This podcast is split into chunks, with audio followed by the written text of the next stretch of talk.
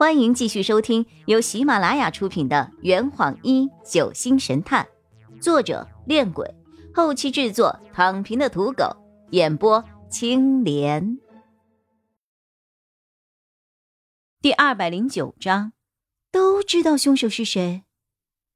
白小双冷冰冰的说着：“洛前辈，你这是什么意思？”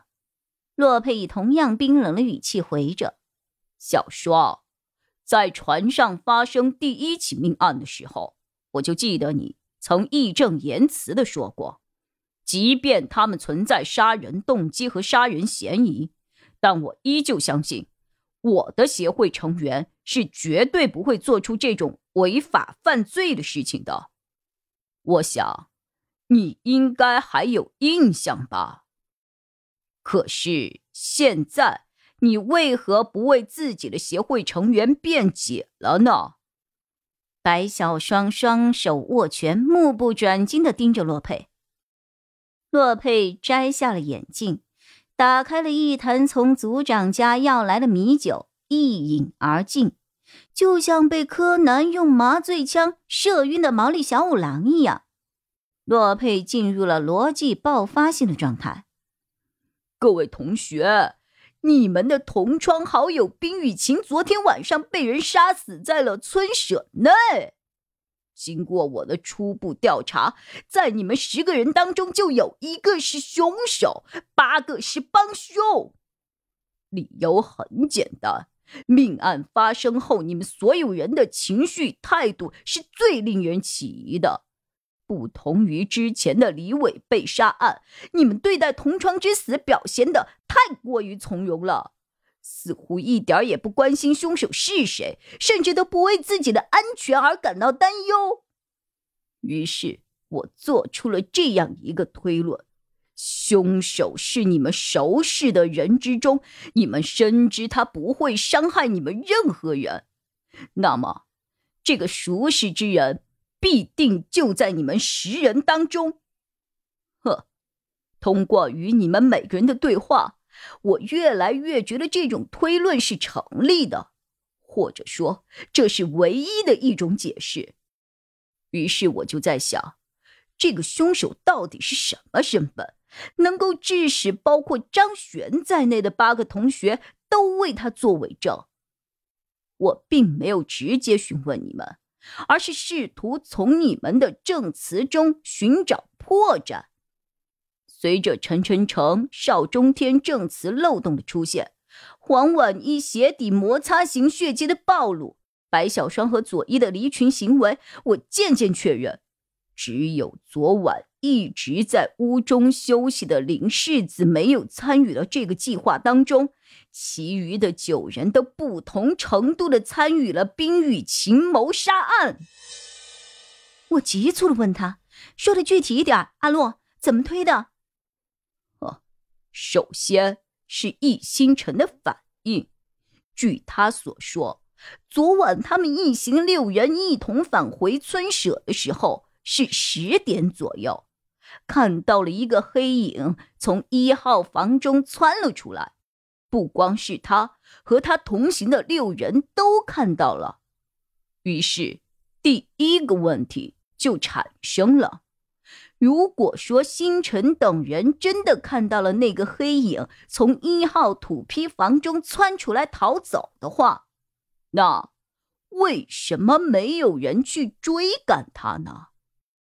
黄婉一、夏夜。陈晨成和陈米林暂且不说，光是易星辰和张璇就绝对不会任其轻松的离开的。以我对他们的了解，他们必定会倾尽全力将其拦下，然后确认对方的身份。然而事实却完全相反，他们六个没有任何人对这个黑影产生过疑问。就连原本住在一号土坯房的黄婉一都没有想过第一时间奔进房中确认财物的损失，这难道不奇怪吗？今天凌晨，我和雨涵在冰雨晴死亡现场发现了一颗苹果籽儿，以及地面上的一处摩擦型的血迹。无独有偶，我钻进床底帮婉仪捡鞋的时候，她的鞋底刚好也发现了摩擦型的血液。加上易星辰昨晚嚼过了苹果，我立刻得出了一个结论：黄婉一、易星辰昨晚必定去过一号土坯房，看到了冰雨晴的尸体。而且黄婉一还将冰雨晴在地上写的字给抹掉了，这是欲盖弥彰啊！随后，洛佩向他们讲述了血字的意义，跟之前对我所说的一样。这是第一个疑点，其次是白小霜的态度。我们在船上遇到杀人案的时候。白小霜为了同学们不被怀疑，一直跟在我的身边参与调查。然而，这起命案发生之后，白小霜却完全变成了一个局外人，对这个事情丝毫不感兴趣。他甚至都不关心自己的协会成员们在这起案子中所扮演的角色。因此，我推测。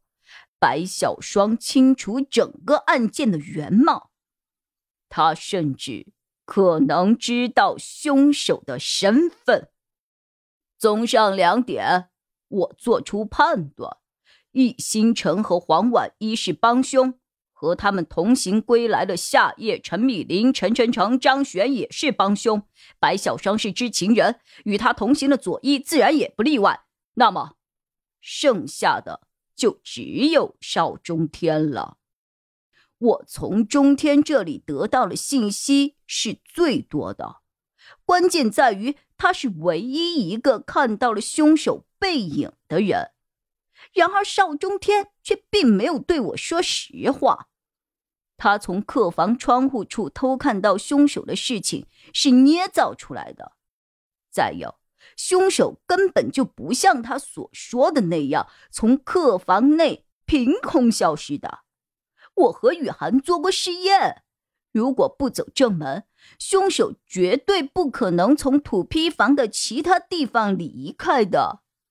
因此，我的结论是，凶手是当着邵中天的面离开的凶案现场，而且。从篝火晚会上回来的张璇等六人也看到了凶手的真面目。阿洛，你是说，除了世子之外，所有的人都知道凶手是谁？确实如此。